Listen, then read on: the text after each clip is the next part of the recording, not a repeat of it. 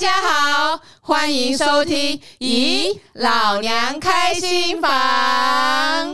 我是房东满枝，我是房东小娟，老娘们又要开房间喽！想知道今天的房客是谁，又有什么精彩的故事呢？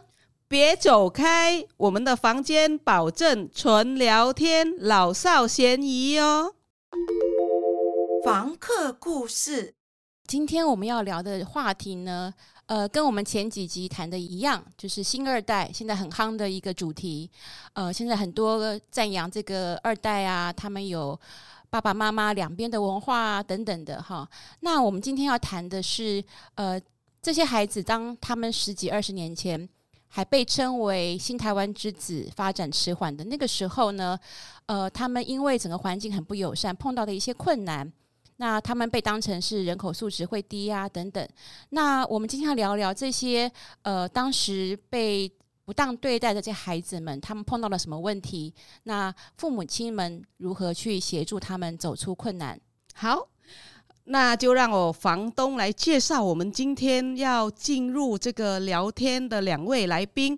那第一位是啊、我们的啊、张明慧老师，他长期在啊、儿童发展这一块在做协助。好，请明慧老师跟来宾介绍一下自己。好，大家好，我是张明慧。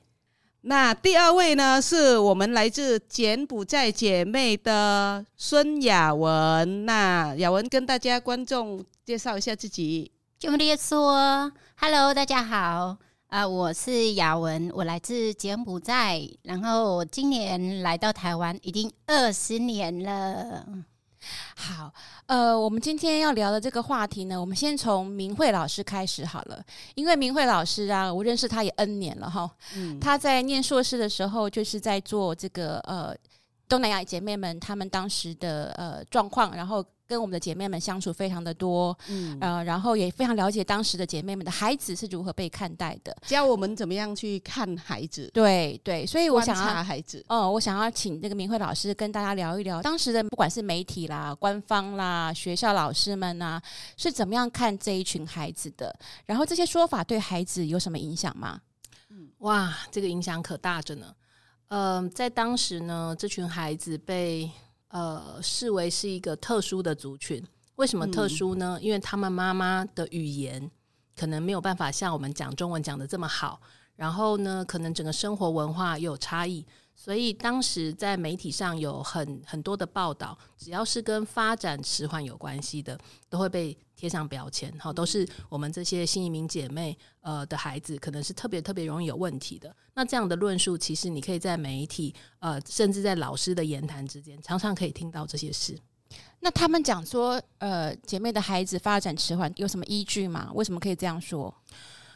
当然没有依据啊，这个就是一个呃有点歧视的方式，就是说有的时候可能呃老师跟妈妈沟通有困难，然后或者是说呃写联络簿妈妈看不懂，那对孩子来说，他可能也不知道怎么去跟老师讲这些事，甚至有一些孩子根本不想让老师知道我的妈妈是从别的国家来的，所以呃老师问不出来的情况之下，他自然而然就会觉得你是一个呃可能是一个比较有问题的族群。事实上是没有任何依据。我们实际上去看了之后，发现很多孩子呃，其实反应也很好。甚至于，如果老师是不知道他是姐妹的小孩的时候，反而会称赞他。嗯嗯，对，我记得那个时候的报道，呃，据说是根据一些医疗院所的数据。那即便是那些数据，他们测出来的所谓姐妹的孩子发展迟缓，其实只有一个嘛，就是语言。因为我们发展迟缓。有好几个指标，它只有语言。那我常常开玩笑说：“啊，你是用什么语言来测试这些孩子的？用国语，对不对？”好，那如果是我的我的印象记得，那时候我小孩要上幼稚园。根本就没有测试，连测试都没有测试就乱讲。我们想他，因为他是去医院的数据，那已经去医院看医生，都是已经有状况的小孩子，并不是全部的孩子。他把他说成全部的孩子，那时候超生气的。对，而且你用国语，那我们我常常开玩笑，如果去天母那边就是英文人，你用国语去测试他的话，我想一定是发展迟缓，可是并不会去测试这些孩子这样。对。嗯嗯，这个有一个有一个麻烦，就是说他他会用呃中文作为主要的语言去测试孩子，然后呢，可是呃这些孩子平常呢，因为妈妈如果跟孩子讲他的母语，其实是会被被家里面的人制止的。好，就是说，诶，家人会不希望你跟孩子讲母语。那可是，如果妈妈中文还不是那么好的前提底下，他又不能跟孩子讲母语，孩子在语言的表现上本来就会比较辛苦啊。对，我想问问看雅文，你你当时的时候是有孩子有碰到类似我们刚刚前面讲的这样的问题吗？嗯、呃，有，但呃，我小孩因为我是自己带的，所以我来台湾没多久就怀孕了。所以我来台湾的时候，因为我不太会讲。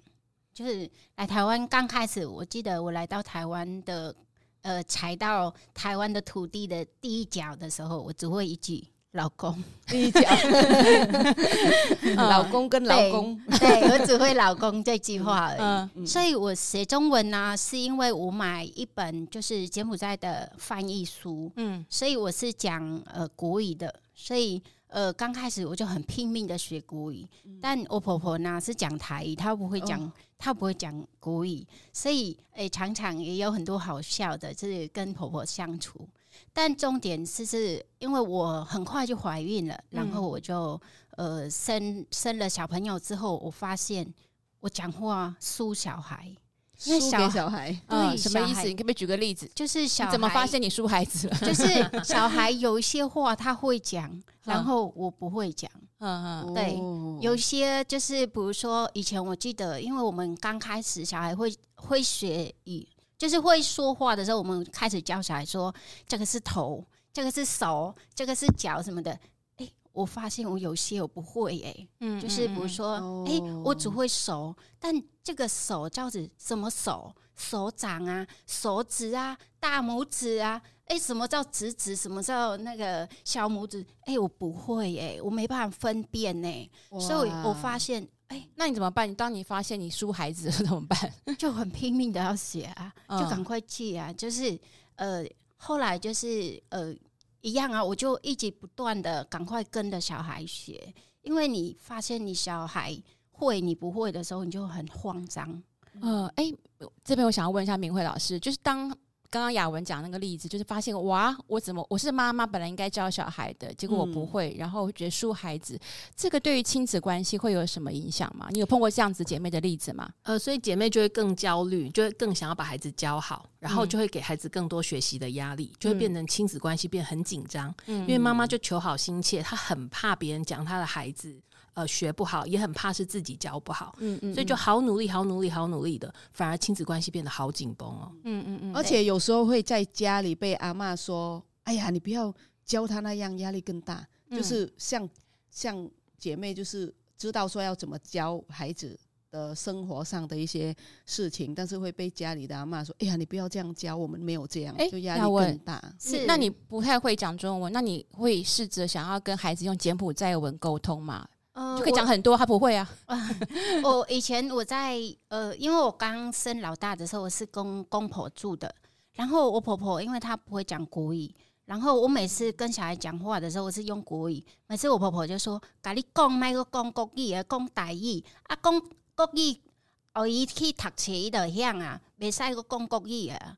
然 后他意思是说，你要在家里的时候，你要讲台语，所以你同时要学台语，然后学国语。对，所以我我在家里呢，会有一些就限制，说你不可以学，你不可以说国语，然后在在家里要讲台语，然后到。到了，他意思是说，你到了学校，自然就会国语了，那就不用你跟他讲柬埔寨话的话，你的婆婆会骂你吗？讲柬埔寨话，其实我不是不用到讲到跟小孩，只要我在我的小孩面前讲我的语言，嗯、我婆婆就讲：你别别别使在囡仔面头前讲迄有诶无诶，讲迄烦恼话，个囡仔听。他讲烦恼话，烦恼话，对，嗯、他就会说。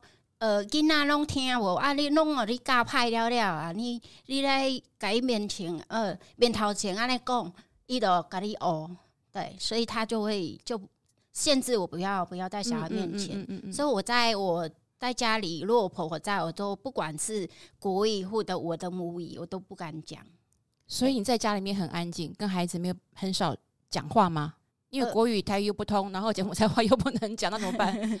对，所以。呃，有很多就是跟小孩的互动会比较少，嗯、所以呃，我因为我生老大是女儿，然后我很快就生第二个女儿，然后因为我的小孩是一岁，差一岁，所以呃，在带小孩的方面，我老公就说，因为我这样带会很辛苦，所以一个就给婆婆带，然后婆婆就帮我带小的，然后我就带大的，嗯，但呃，我去工作之后，两个都给他带，所以小孩就跟我有一点点不太那么亲。对，那你你当时小孩子几岁去上学？然后你。怎么样发现他状况？就是好像在学校里面被欺负或者什么的。呃，到了国小，到了国小，对，那你发现他没有念幼稚园吗？有有念幼稚园，因为以前是呃我上班，然后我原本要给他送去那个呃比较呃有私私立花钱的，嗯，然后我婆我婆婆就说。嘿，龙会挤就是浪费钱，嗯、不要去私立，因为私立会很贵。很贵，对。对，他又硬要叫我给他塞那个公立，要抽签。然后我讲到抽签，我就很懊恼，我就说人家说什么新住民优先，我抽了半天都没有。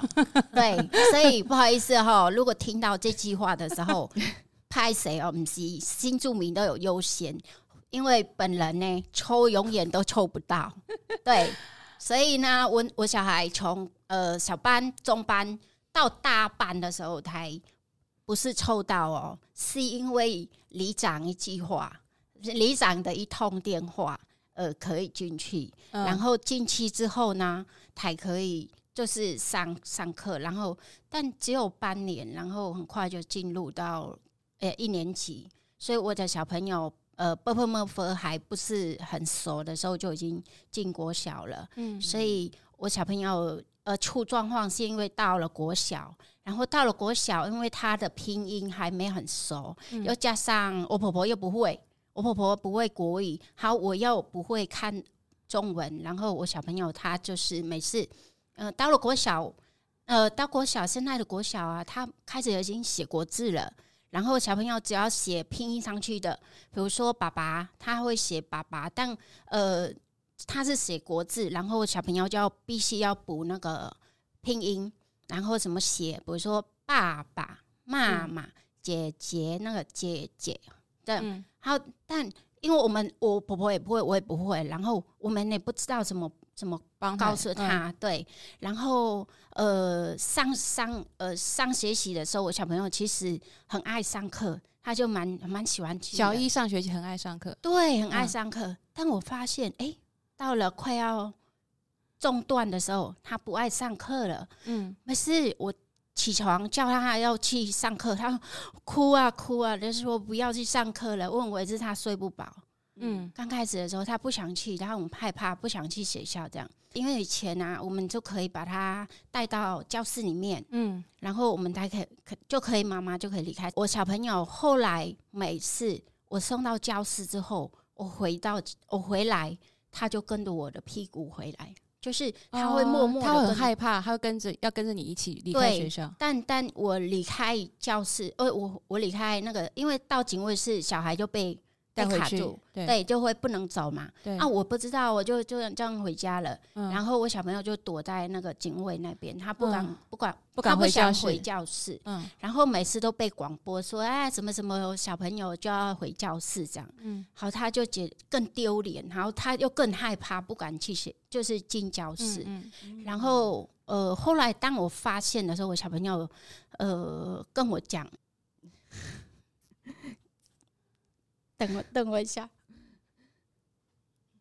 那你多久发现这样状况？半年、一学期、两学期？呃、没有，没，没有那么久。嗯，因为等一下，因为我小朋友叫他起床，他不起来。你不是有准备卫生纸吗？好，可以了，被好派上用场了。然后我叫他起哦，起来的时候他就。不起来，然后有一次我就、嗯、我就说好，你可以告诉我为什么你不想去学校吗？然后他不讲，他他他就跟我说，跟你讲没有用。对，他这样讲，对，他这句话什么意思？对，是因为你就把他丢在学校吗？不是，他认为就算他讲出来，我也没办法帮他的意思。嗯嗯，他说我跟你讲了，然后呢？你可以帮我吗？跟你讲没有用啊。他是觉得你不会注音吗？不会 b p m f？对他，他知道我不会。哦，对。但后来，后来我我有跟他讲，就是妈妈不会，但妈妈可以学。嗯，好，那我们呃先让雅文平呃呃平静一下。那个，我们来问明慧老师说，那呃像新住民姐妹如果遇到孩子就是有这样的状况，那姐妹本身自己要怎么办？老师有没有一些什么建议？其实这很困难哈，因为其实刚刚雅文说的，就是我们很平常看见的，就是她作为妈妈，她想要好好教孩子，但是遇到的第一个困难是家里面的人可能不赞同她教的方式，嗯，阻止她去教，那所以就降低了他们可以共学的机会。因为其实很多姐妹非常愿意陪着孩子一起学习的，可是她被剥夺了这个一起学习的机会。好，那等到孩子去学校了。呃，出了一些状况了，然后妈妈想帮忙的时候，已经帮不上忙了。可是孩子也很为难，孩子会觉得说：“哎，我知道，我知道我妈妈帮不了我，那谁可以帮我？”可是事实上，嗯、事实上，呃，你会发现家里面不是只有妈妈一个人呐、啊。对啊，对，其他家人为什么不能帮他做，就是功课上的问题？对，因为、嗯、呃，家里面可能呃，甚至邻居，甚至于社区里面都会有一些客服老师，或者是一些友善的邻居是小学老师嘛。那其实有很多人，很多人都可以帮忙，可是整个社会都会告，就把它归咎说：“哎，你你这个妈妈教不好，呃，你因为没有一个好的好的妈妈可以支持你，所以你看你现在在学校变这样了吧？”好，所以很多孩子对妈妈就会产生一种又爱又恨的矛盾。他很爱他妈妈，可是他又觉得他妈妈这个状况让他在学习，让他在学校变得很丢脸。嗯，好，他赢不了别人。可是事实上，呃，整个社区跟整个家庭或者是学校也都应该要有一些协助的方式，不能把所有的事情都压在妈妈身上。那碰到这样子的呃状况的妈妈有怎么办？就是我已经碰到了问题了，那怎么办？对，所以呃，我们就希望姐妹们能够理解，这不是你一个人的问题，嗯、也不是你的错，嗯、你不需要为了这件事感觉到内疚或是遗憾。我们可以在呃社区里面，或者是在邻居里面，好，可以找到一些资源。因为事实上，呃，在台湾有很多很多呃这种课后的资源是协助孩子学习的。那有很多的基金会也都提供免费的课后课程。嗯、那其实就是姐妹们愿意去跟这些资源接轨，不要一直责备自己，一直在家里面觉得我我我很努力，我想要多做点什么，可是我做不了。不要陷在这种情绪里面。好，你就去外面找资源。那如果没有资源，可以跟其他的姐妹联络，因为事实上，呃，姐妹会长期也都提供这样的资讯，就是希望可以有更多人可以利用这些资源。诶，那雅文，我我当时因为你现在孩子已经二十，诶，二十岁了吗？老大是十九岁，十九岁，所以这个是十九二二十年前的事情了，呃，十几年前的事情了。对那呃，当时你碰到孩子跟你这样讲，你知道孩子有问题，可是孩子跟你说。跟你讲有什么用？你又帮不了我的时候，你那时候有试图找什么样的资源来协助你吗？因为我不懂，所以我刚开始就听到这些的时候，我刚开始因为是小孩不想去上课，然后我就去找他的导师，然后我就跟导师聊，嗯、我就说老师，我小朋友在班上有没有什么事让他就是不想去学校这样？对，然后我才发现，其实带头的就是老师啊，什么意思？这么可怕？嗯。就是呃，我小朋友都跟我讲说，呃，当他不进教室的时候，他就是默默的在教室的门口，然后他不敢进来的时候，嗯，呃，老师就跟着全班的同学说，他不想进来就不要理他。这是后来孩子跟你讲的吗？对，所以我我小朋友跟我讲的。嗯、后来他已经就是有就是有一段时间，后来太太讲，但当下他是没有讲的。他当下是不要讲的。那你跟老师呃求助的时候，老师当时的反应是什么？呃，他就说：“我我我身为一个老师，哈，我的班上有有三十几个小朋友，我不可能为了你一个小孩，嗯，特别留下来什么的。因为我刚开始就说我小朋友，比如说呃，什么拼音不太行的时候，我说。”呃，我我有跟小朋友说，如果你不会，你可以问老师。嗯，嗯，然后老师很喜欢，就是如果你不会会问的时候，就是因为我我记得我小时候，如果我不会，我去问老师，其实老师蛮喜欢这样的小孩。对，就觉得你好学嘛，哈。对，所以我就用这个方式跟我小朋友讲说，如果你不会，你可以就是下课时间啊，或者或者就是老师有空的时候，你可以去问老师。嗯，但我小朋友他就他就说。呃，我不敢，然后我就去跟老师讲，然后我就说我小朋友可能是内向啊，他可能会不敢，呃跟老师讲，或者或者、呃、哪里有问题的时候，我可不可以就是请老师就是多照顾一下我小朋友？嗯，结果我我得到的答案就是说。老师没办法，我我我班上那么多人，如果我这样一一要去指导的话，我不累死了。对，我不是要累死。嗯、啊，现在如果你小朋友这种不会，你不会送去那种什么安亲班啊之类的，嗯、因为你说你是外国人，台湾人也有送安亲班呐、啊，对啊，嗯、所以人家都都是这样好好的啊，你们家自己都不送去安亲班，你还。你还说你小朋友不会学，所以小你后来你刚刚是说小孩子不愿意跟你说嘛？那到后来怎么样的过程让后来小孩子跟你讲到底发生了什么事情？怎么样的过程让他可以愿意跟你说的？因为我知道我小朋友他就是一脾气一来，他就是什么都不讲。嗯，然后我就因为我知道他的脾气，所以我就是坐在那里陪他，陪到他哭，整个整个的那个发泄发完之后，我就说。你可以讲话了吗？嗯，如果你可以讲话了，你要告诉我。嗯，因为事情一定要解决，不是说哭了就就这样就没事。因为我说你哭了，你不解决这件事，明天还是再来一次。所以我让你哭，你要哭多久？嗯啊，哭完之后你必须要告诉我，因为事情一定要解决。如果不解决的话，永远都没办法去解决这件事。所以你必须要面对。所以他就哭完了之后，我就他我就跟他说：“你可以告诉我吗？”然后他就一一的告诉我。然后我问他说：“那你困难在哪里？你需要我帮你什么？”嗯，然后他就说：“呃，那个不会，那个不会。”然后我需要什么？我说：“好，那我就带你去找。”然后我就带他送他去那个安亲班。然后安亲班一段时间之后，我小朋友他还说：“我说你。”对你来说，这样可不可以？就是有没有帮助到你？他就说：“妈妈，安亲班还是一样那么多人，因为安亲班就跟我们在学校一样，因为学校一般就三四十个人，嗯，所以小朋友，因为我小朋友本来就是很内向，所以他对他来说，到了安庆班还是一样那么多人，他还是一样不敢问，然后他就是变成一样的意思。所以我说，那这样对你来说，这样学习有没有帮助？他就说。我还是不敢问老师，那就等于没有效果，所以我想到一个方法，就是请家教。哦，对，但我请家教这件事呢，很多人都反反对。为什么？因为我的请家教是不是因为什么？呃，高中生啊，国中生啊，是为了拼音，嗯，所以学注音符号。对，然后很多人就说。很浪费钱，很浪费钱，对，没错，嗯、很浪费钱，因为蛮贵的，因为一对而已嘛，对，所以很贵。但我说没关系，这是值得的，因为我我曾我有台湾的朋友跟我讲，就是说如果你现在的根没有扎好之后，以后会很难走。嗯，所以我觉得根一定要打扎，就是一定要稳，以后走才会走得很远。刚才你提到说。那个带头的是老师，对，那对其他孩子有没有影响？就是他跟同学的关系有没有被影响？后来我去了解，他班上三十个人里面有三个是都是新住民的孩，嗯、而不算新住民，就是混血的，就是小孩。嗯，但有两个是一个是混德国，还有一个是好像是美国。嗯，所以你就知道外国的孩子一看就知道，哎、欸，头发。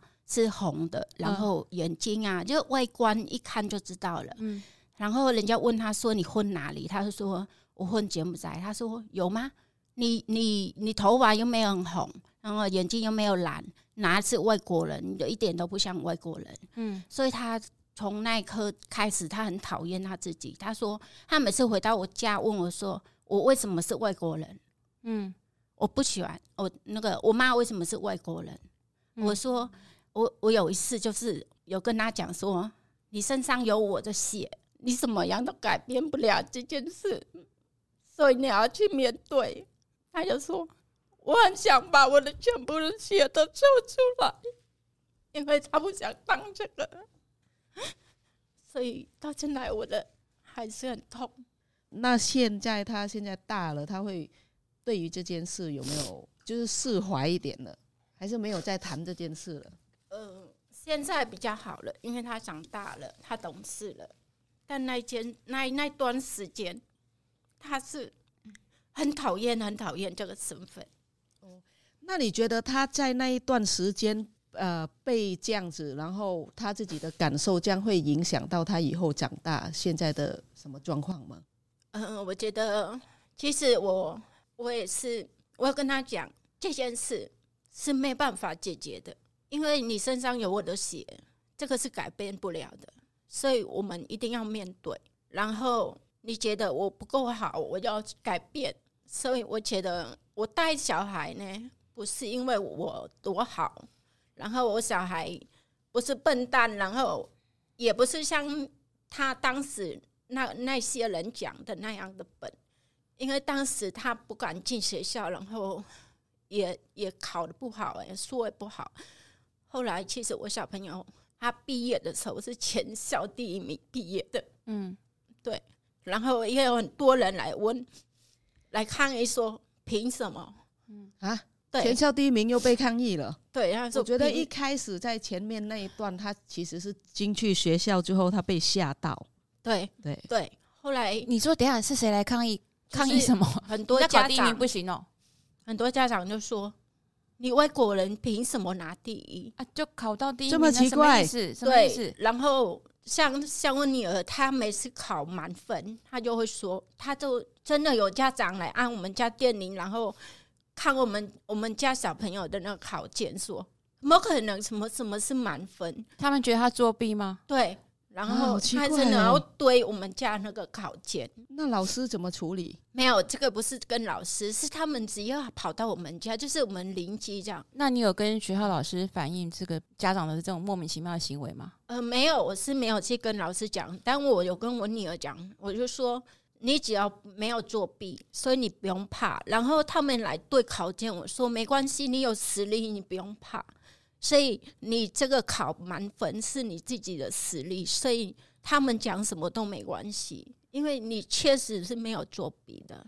小孩子跟你讲说我很讨厌我身上流着柬埔寨的血的时候，大概是几岁啊？嗯、呃，几年级的时候？就是当时他被霸凌的那段时间，就是、小小一、小一、小一、小二的时候，小一、小二，所以到三年级之后就比较好了吗？因为因为当时因为我那时候。去去跟他导师聊嘛，然后我发现其实都是因为问题在最大就是在他老师，嗯，后来我就所以老师带动的小朋友，对，后来我就、嗯、我就有一个想法，就想把我小孩转学，嗯嗯嗯，对，然后我就去找，我就去，因为我去，我有问我朋友，跟我以前我上班都有一些人，他有跟我讲，就说。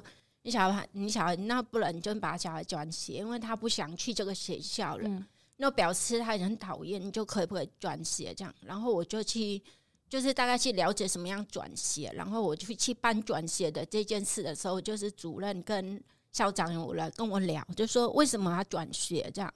然后我就跟老师大概讲这样，然后老师就说：“呃，就是妈妈，你你先冷静，就是先不要把他转学。”呃，我现在就是可以让你转班，转班不要转学，就是转到别班就对了，不要那个老师带。我小朋友真的转班，有后来也比较好，换换个老师就好了。换了老师，他我鸟我小朋友就愿意去上课了。他他因为他讨厌那个老师，他不想去嘛，嗯嗯嗯、然后他就我我就把他转班，转班之后换另外一个老师的时候，我就有跟他讲呃那个过程。然后那个老师他也蛮愿意，就是体会我这个情况的，嗯、所以我发现其实另外一个老师带他的时候，他我女儿就开始很爱上课了，就恢复原来很爱上课的小孩。对，然后一转班哦，我女儿就考从不会开始考到都是全班第一名这样。难怪你家长会怀疑说对作弊，也变化太快了，这样对，因为也、嗯、也同时我有请家教了哦，对对对，okay, okay. 因为都是有在，就是有一一起一起改变他这样。嗯，我我想要问一下明慧老师，就是因为你接触的这些小孩子很多，而且后来也长大了哈。那呃，对于这些过去发生的事情，我们无法改变了。那过去这些曾经被霸凌，不管是被老师、被同学。被甚至旁边亲朋好友霸凌的小孩子，呃，你会给他们什么建议吗？这过去伤痛，我们怎么去面对它？怎么去慢慢调整过来？嗯，我们会看到很典型的孩子会特别特别努力、特别认真、特别不希望妈妈丢脸，所以他们会在学业上、在日常生活都会有很好的表现。嗯，那这些表现其实带给孩子很多的压力。那这件事其实想跟嗯这些努力的孩子们说，你们已经很好了，你们够棒了，好，这都不是你们的错。可是那个童年的那个不舒服还是会一直留着，他们很想特别特别想证明自己，嗯、特别想要带多一点的成就，让妈妈觉得骄傲，就是哦，我们并没有比别人差。因为当时的那些不愉快的经验，呃，有一些孩子转化的很好，变成成长的动力。可是有一些孩子就因为这样，就是没有办法振作起来。反正我就是不好嘛。那呃，我的妈妈如果这个时候又不认同我，又跟我有了很多的亲子冲突，那其实对孩子是更受伤的。所以我也想提醒妈妈们，不管你的孩子表现的怎么样，你都要相信他是很愿意努力，只是他遇到了一些困难。那我觉得雅文讲得很好，他努力的帮孩子换了一个比较友善的环境，孩子变得很好。所以我也想跟这些新二代们讲，就是说，其实你们都很棒啊，这不是你们的错。嗯。但可是，我觉得刚刚明慧讲到一种，就是说，我也的确碰到这样子二代，就是他过去有一些不愉快的经验，那他要很用力的证明我比你们都还好，那这种压力怎么办呢？就是说，他们呃，有一种是刚刚提到，他可能就不振作了嘛，我反正你们都说我差，我就差。可另外有些人，他想要好好的努力表现，然后证明。我，嗯、我小朋友那段时间，他也是这样子，他就说：“对啊，我就是那么笨啊，我就是写不会啊。嗯”嗯。是他们就是整个都放弃了，嗯嗯。但我觉得陪伴是很重要的，嗯嗯。像我当时我发现我小朋友这样的时候，我就有跟他讲，我说：“那你的人生怎么办？你以后不要上课了吗？你可以逃避吗？”嗯，因为我有跟他讲，台湾呢，台湾教育要到十二年，你至少要撑到高中毕业。对，我说你这个不是说你今天不要去上课就可以不要去上课，嗯。对，我说你今天好，那我就让你请假。好，今天你不要上上课。那明天呢？你明天还是要上，然后要请假吗？嗯、我说你这个这样子叫逃避，你知道吗？对，所以你逃避解决不了事情，所以你现在只能告诉我说你要怎么样来解决这件事。对，这是这个是我觉得雅文很很棒，陪着孩子一起成长。那我我刚刚担心的是另外一种，就是说他很努力，结果他把所有东西扛在身上，然后要证明。好像我不够努力，我就没有价值的这样子。另外一群的孩子，二代现在可能都成年了哈，就是我发现他们有很很大的这种成就感的这种压力，好好像永远无法满足他的成就感。对，其实那时候我小朋友当时他这样子的时候，我就开始要教他怎么样去找他的成就感。嗯，因为当时我小朋友他认为他他怎么都不会，他都不懂。但我发现我小朋友很爱表演跳舞。嗯嗯，然后那时候我就带他去当志工。然后带他去表演给一些老人老老人看，然后他觉得哦很有那个成就感。成就感嗯、对我说：“你要记住这个感觉，你一定要找出你的厉害的地方，因为每个人就算你多笨，一定会有你会的东西。对”对我说：“我今天我虽然我不会讲国语，但我会讲柬埔寨话，别人不会的。嗯”然后你说你笨，你会跳舞哎、欸。然后你去表演的时候，阿公阿妈都给你拍拍手，对对。然后结果他真的去表演，还要得得到得名。然后其他的像我带他去当那那些志工，然后志工阿姨他们，他就说：“哇，你小朋友好棒哦，很小就这个来帮忙，这样他就越来越有成就感，然后就开始越来越很大胆的去发现他自己哪里有比人家不一样的。”对，但是这是很幸运的状况。对，可是有一些孩子更辛苦的是，如果刚好他的妈妈又离婚了，没有跟他在一起，对对对，对，那这样的孩子，那个那个非非常非常的累，因为他很想证明自己，对，他很爱他妈妈，他想证明就是说我虽然身上流着妈妈的血，但那绝对不是不好的，对，好，他想要证明这点，尤其是呃原生家庭就是。爸爸这边的家庭可能又一直在否定妈妈，因为可能呃婚姻关系，他想要保护妈妈，证明说我我也可以这样，对，对，对，所以他就特别特别努力，可是得不到原生家庭的支持，然后可能跟妈妈又妈妈可能又回母国去了，那这样的孩子其实对我来说是更辛苦的，嗯，那我们要希望这些孩子能够知道，这都这个都是我们台湾还不够进步，还不够友善，我们没有办法看到多元的价值。然后如果你很努力，那很好，可是不要一直。好像你不努力就会怎么样？嗯，因为这些孩子已经努力到不能再努力了，然后可能呃到了一些很紧绷的状态，他觉得他不努力就。他没有办法活下去，就一直在证明自己的价值。那呃，我想跟这些孩子说，你要停下来，好好做你自己。嗯，因为这些呃妈妈或者是原生家庭，他们都不是故意要伤害你，可是你已经被伤害了，没错。嗯嗯嗯，对，非常谢谢呃雅文跟明慧来分享这么多，特别是雅文，呃，因为那个孩子的那个伤痛，我想是作为一个妈妈。可能一辈子都很难完全化解的。那我非常感谢呃雅文跟大家分享这个呃很难过的故事，但是我觉得雅文也很棒，他也分享了他如何的努力的陪伴孩子，让孩子走出来这个被霸凌，对，非常的勇敢。那也非常谢谢明辉老师给大家，不管是给妈妈或者给孩子很好的建议哈。嗯、那我们很希望这个未来的社会可以如同刚刚明辉老师说的，他可以更友善，我们不再呃。不管你是什么样的身份，你是什么样的，流着怎样的混血，呃，都不应该受到不平等的对待。让我们可以更友善，大家可以做自己。嗯，那来让那个房东满枝说一下，就是说现在呢，越来越有越多的二代站出来发声。那我们的节目呢，有邀请到二代来聊故事，那大家可以去收听我们那一集。爱在心口难开的那一集，嗯、那新二代想对妈妈说的话，或者啊、呃，未来我们会邀请更多二代来跟我们一起聊，和老娘们聊他过去的一些故事和现在的想法。对，好，那呃，我们的呃节目呢，就呃今天聊到这边。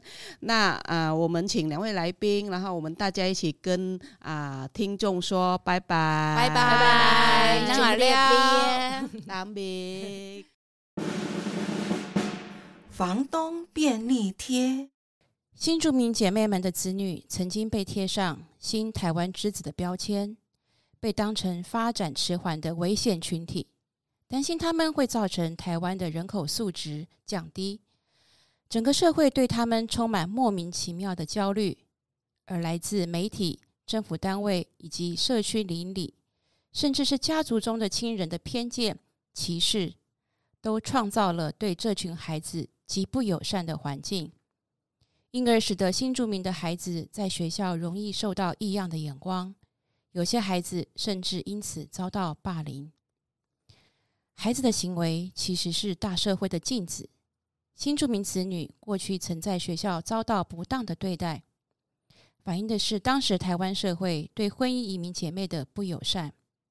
我们应当正视过去曾经造成的伤害，而不是假装它不存在，才能让我们这个社会不断的进步，创造更友善平等的社会。现在虽然整体社会对新住民及二代已变得友善了许多，但是仍有校园霸凌的情况。校园霸凌的问题并不只是新住民子女才会遭遇到的，一般的台湾家庭的孩子也可能成为受害者。教育部已订定校园霸凌防治准则，各级学校都有应遵守的处理流程。只是新住民家庭可能因为不熟悉相关的机制，或者并不知道在台湾有校园霸凌的问题，而无法及时协助孩子。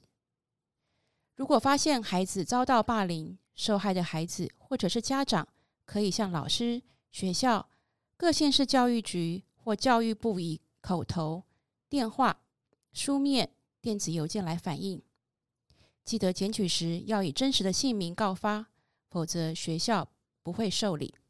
而学校接获检举或是知道疑似霸凌事件的发生时，依规定最迟要在二十四小时之内向学校主管机关通报。除非调查必要，会将行为人、被霸凌人、检举人、证人、协助调查人的身份资料保密。希望我们大家一同努力，创造一个对所有人都友善的环境。所有的孩子都可以自在的成长，不受到异样的眼光和对待。房客留言部，Hello，大家好，好，我是雅文。我想告诉姐妹户的孩子们，如果你们遇到像我一样的困难，你们可以互相鼓励，互相学习，然后有问题大家一起来聊聊，然后把事情解决。 不要放在心里，不管是妈妈或者孩子，其实都是伤害的。ជំរាបសួរអឺខ្ញុំចង់ប្រាប់បងប្អូនស្ត្រីខ្មែរយើងនៅតៃវ៉ាន់ទាំងអស់គ្នាបើសិនបើបងប្អូនជួបរឿងដូចដូចជាខ្ញុំបងប្អូនអាចអឺប្រាប់តកូនឬខ្លួនឯងថាអឺត្រូវ រកវិធីការពារខ្លួននិងវិធីផ្សេងផ្សេងមករៀនដើម្បីការពារកូនខ្លួនឯងអឺបើយើងមិននិយាយចេញមកបើយើងមិននិយាយជាមួយគ្នាទេពួកយើងអឺបញ្ហាទាំងនេះมันអាចអឺធ្វើបានល្អដូចដែលយើងត្រូវការនោះទេចាសូមអរគុណ大家好，我是张明慧，也是姐妹们口中的明慧老师。 今天很开心呢，能够跟大家分享一些呃，我自己觉得很有意义的事情。那也希望呢，呃，身上带着伤痕的你们，可以把这个伤痕变成美丽的刺青。虽然过程痛苦，但是是一个美丽的伤痕。预约入住。今天老娘们在房间里聊了好多故事，有开心的、搞笑的，也有难过的。如果你有任何心情、想法、提问，或有更多想听的主题，也欢迎你在节目下方留言，或是你有想分享的故事、历程，想来老娘的房间聊心事吗？也可以直接到南洋姐妹会粉丝专业私讯告诉我们你的故事与联络方式，老娘们也欢迎大家预约入住哦。最重要的是，喜欢我们的 Podcast 节目，咦？老娘开心房，请一定要记得订阅并分享给朋友。另外，在 YouTube 平台，只要搜寻南洋台湾姐妹会，也可以收看我们的频道。本集由台北市政府社会局补助办理，同时邀请您捐款支持南洋台湾姐妹会，只要每月定捐一百元，让我们能够持续制播更多新集数。陪你一起聆听更多台湾新移民二代与移工的故事。